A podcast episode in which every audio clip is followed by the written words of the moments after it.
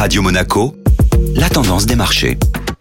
Et sur Radio Monaco, la tendance des marchés avec Société Générale Private Banking. Comment s'est déroulée cette première journée boursière de l'année, Aurélie Lombardo? Bonjour Benjamin. Les principales bourses européennes ont entamé l'année 2021 dans le vert. Pour sa première journée, l'indice européen Eurostock 50 a clôturé à plus 0,33%. Les différentes campagnes de vaccination dans le monde contre le coronavirus et les derniers chiffres de la croissance de l'activité continuent d'entretenir l'espoir d'une reprise globale de l'économie. En zone euro, l'indicateur de croissance du secteur manufacturier a fini l'année sur son plus haut niveau depuis mai 2018. Et alors concrètement, qu'est-ce que cet indicateur signifie? Cela indique une progression de l'activité manufacturière dans la zone euro pour le mois de décembre par rapport au mois précédent. C'est pour cela que cette publication alimente les attentes d'une consolidation de la croissance économique pour 2021. Même scénario en Chine, où l'indicateur publié pour le mois de décembre indique que l'activité manufacturière est en croissance. Portée notamment par la solidité de ses exportations, la deuxième puissance économique mondiale poursuit donc son rebond pour revenir sur ses niveaux d'avant pandémie. La tendance des marchés était donc signée Aurélie Lombard.